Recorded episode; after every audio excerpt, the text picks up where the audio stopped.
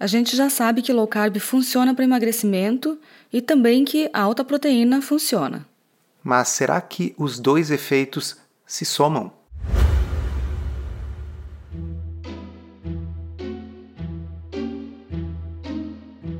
Comida sem filtro.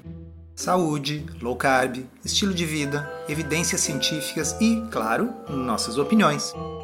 Toda semana um episódio novo e gratuito para você. Comigo, Dr. Souto. E comigo, Sari Fontana. Para ser avisado a cada novo episódio e receber as referências bibliográficas no seu e-mail, cadastre-se em drsolto.com.br/podcast.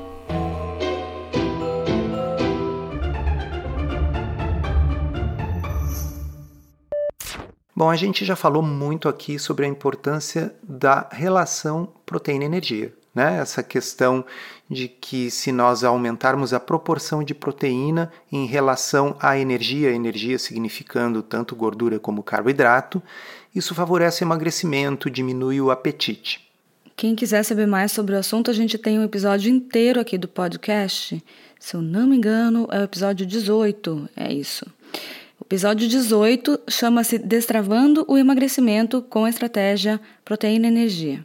E tem inclusive quem pense que esse é um dos principais motivos pelos quais a low carb funciona, a relação proteína-energia. Mas será? Porque o que, que acontece nessa área? Quando você começa a melhorar a qualidade da sua alimentação e começa a tirar pão, massa, biscoito, arroz, o que, que tende a acontecer com a relação proteína-energia? Se você tira a maioria dos carboidratos, principalmente esses que estão abundantes na alimentação, vai melhorar a relação proteína-energia, a não ser que o que acontece com algumas pessoas, né, comece a adicionar um monte de gordura. É isso aí. Então a questão é que fica difícil mesmo, às vezes, a gente saber se está funcionando porque você está reduzindo os carboidratos, ou se está funcionando porque você está aumentando a proteína, ou se a combinação dos dois realmente é melhor do que cada um em separado.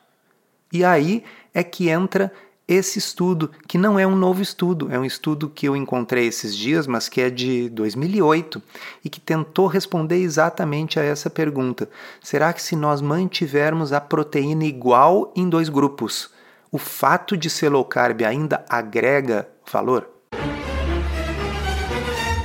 Então, esse é um estudo controlado que foi feito com 17 homens obesos. Eles passaram dois meses morando numa casa em que a totalidade dos alimentos era fornecida pelo estudo e foram randomizados para começar por uma dieta e depois passar para outra dieta, sendo quatro semanas em cada uma delas. A comida era pesada antes e depois para saber exatamente quanto que essas pessoas comeram. Um detalhe interessante é que elas podiam comer ad libitum, ou seja, até a saciedade. Não é um estudo com calorias controladas no sentido de que eles recebiam uma refeição e tinham que comer só o que estava ali e comer tudo que estava no prato. Eles tinham geladeiras cheias das refeições da dieta para a qual eles foram designados. E eles poderiam, repito, comer até a saciedade. Isso é muito importante porque isso reflete de uma forma um pouco mais fidedigna o mundo real, no qual você normalmente vai comer porque está com fome, vai parar de comer quando terminar a sua fome. Nesse estudo, ambas as dietas eram altas em proteína, com 30% de proteína. Uma delas era cetogênica, com apenas 4% de carboidratos, e a outra tinha uma quantidade média de carboidratos, 35%. Muito bem, vamos ver o que, que aconteceu. A ingestão de energia ad libitum, quer dizer, à vontade, ela foi menor na dieta low carb cetogênica, em torno de 1.730 calorias, do que com a dieta de carboidratos moderados, em que as pessoas comeram em média 1.900 calorias. Durante esse período de quatro semanas, e aí vem uma parte que eu acho muito importante, as pessoas tinham que preencher todos os dias uma escala visual de fome, que ia desde não estou com fome nenhuma até nossa, estou com muita fome. Todos os dias elas preenchiam. E a fome foi significativamente menor no grupo low carb. E a perda de peso foi significativamente maior com a dieta low carb do que com a dieta moderada em carboidratos. Se nós fôssemos a Veja Saúde, a gente já estaria dizendo E toda essa diferença foi água, né? tudo foi água. Vocês vão ver que não, pessoal. Não, porque não basta dizer é tudo água se a gente tem um estudo científico, a gente mede essas coisas. E é isso que essas pessoas que escrevem coisas no Instagram, em revistas como a Veja Saúde, esquecem que os estudos científicos medem essas coisas. Não dá para simplesmente dizer a primeira coisa que nos passa pela cabeça ou os nossos preconceitos.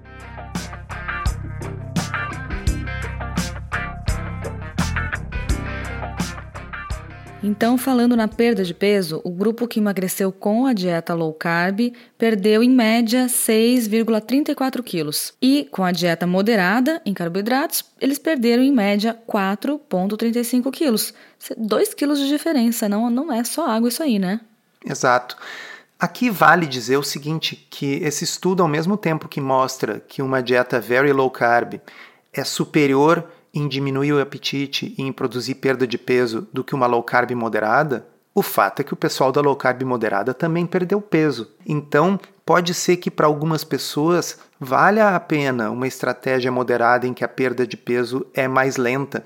Ou seja, não significa dizer que todo mundo tem que fazer uma estratégia very low carb, mas é muito interessante a gente ver que mesmo a proteína sendo exatamente igual nos dois grupos, a very low carb ainda assim parece ser mais eficiente para perda de peso e isso tem a ver, segundo esse estudo, com a redução na fome.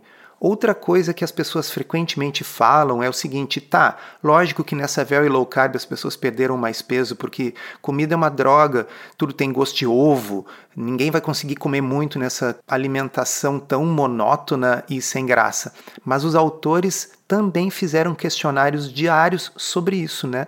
E é muito interessante que não houve percepção desses voluntários de que uma dieta era mais gostosa do que a outra. Eles acharam elas equivalentes nesse sentido. Outra coisa que jornalistas de rede social, de revistas de saúde costumam dizer sem nenhuma referência bibliográfica é que a low carb, além de ser uma coisa tão perigosa quanto cianeto ou arsênico, que a low carb ela vai causar depressão, porque afinal, como alguém poderia não ter depressão sem comer pão todos os dias de manhã.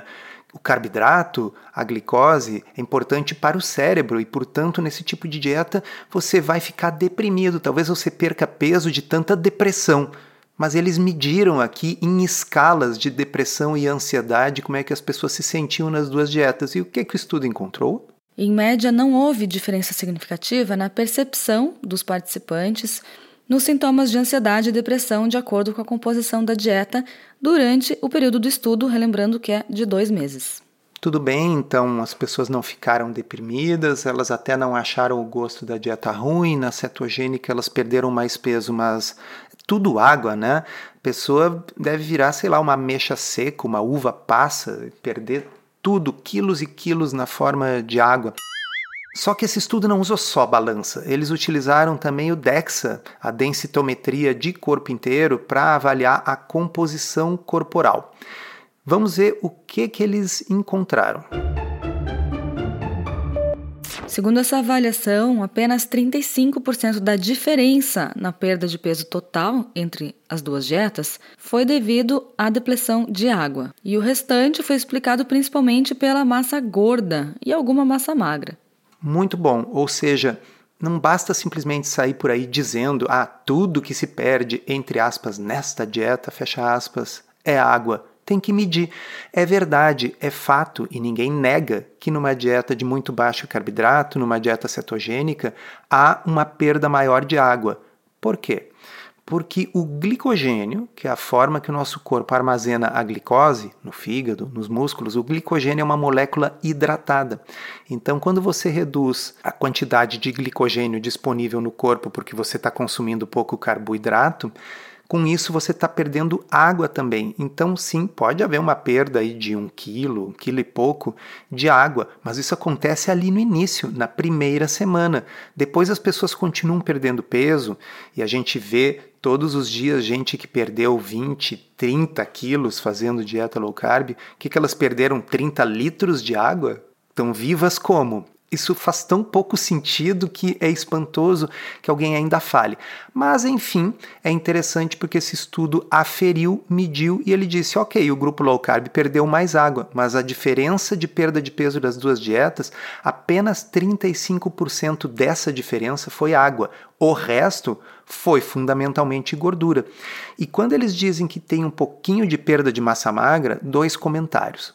O primeiro é o seguinte: em todas as dietas do mundo em que pessoas percam peso, uma parte será massa magra, a não ser que as pessoas estejam fazendo atividade física regular com treinos de força em bom português, puxando ferro de verdade. E a segunda coisa é que às vezes essa perda de massa magra, mesmo super pequena como foi vista nesse estudo, ela é uma falsa perda de massa magra. Por quê? E aí vou ler para vocês, entre aspas, o que os autores colocaram. No modelo de quatro compartimentos utilizado, isso significa o modelo que eles usam para fazer análise de composição corporal. No modelo de quatro compartimentos utilizado, o glicogênio é considerado parte da massa livre de gordura.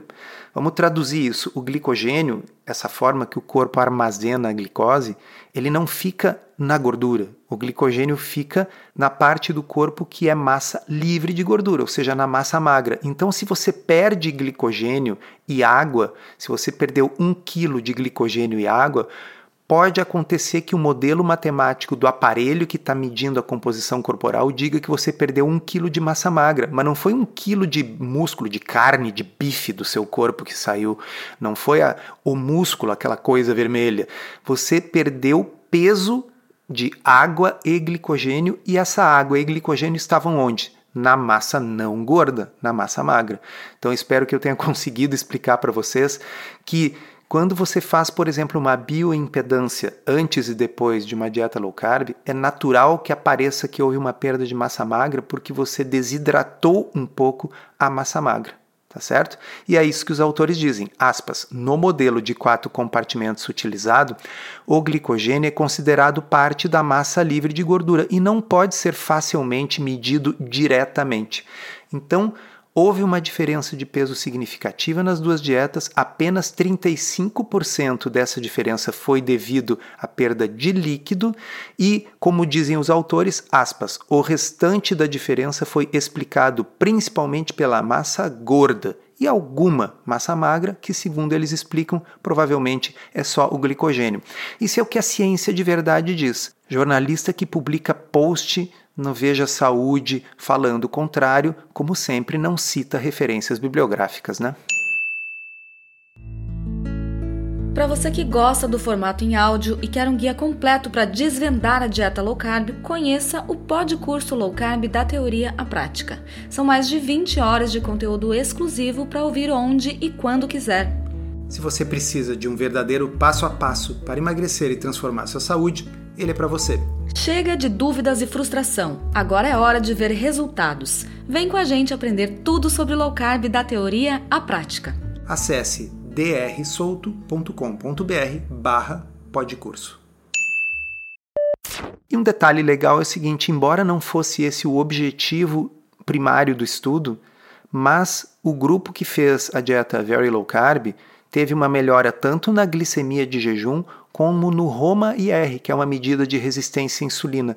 Em ambos casos, glicemia e Roma-IR, eles foram significativamente menores do que os valores iniciais no grupo Very Low Carb. Em contraste, no grupo de Low Carb moderado não houve diferença nesses fatores, o que significa que nem todas as estratégias são iguais, nem para perda de peso, nem para melhora metabólica. E quando se trata destes dois assuntos, uma dieta com alta proteína ajuda, mas se ela for com alta proteína e low carb, ajuda ainda mais. Encerramos assim esse episódio do Comida Sem Filtro, que foi idealizado, roteirizado e produzido por nós. Se você gostou, divulgue para os seus amigos e inscreva-se na sua plataforma preferida para não perder nenhum episódio. As informações contidas neste podcast são apenas para fins informativos e podem não ser apropriadas ou aplicáveis às suas circunstâncias individuais. Este podcast não fornece aconselhamento médico ou profissional e não substitui a consulta com um médico e ou nutricionista. Não use este podcast para diagnóstico ou tratamento médico. Qualquer sugestão é apenas uma recomendação geral, que não é específica para qualquer pessoa ou doença em particular.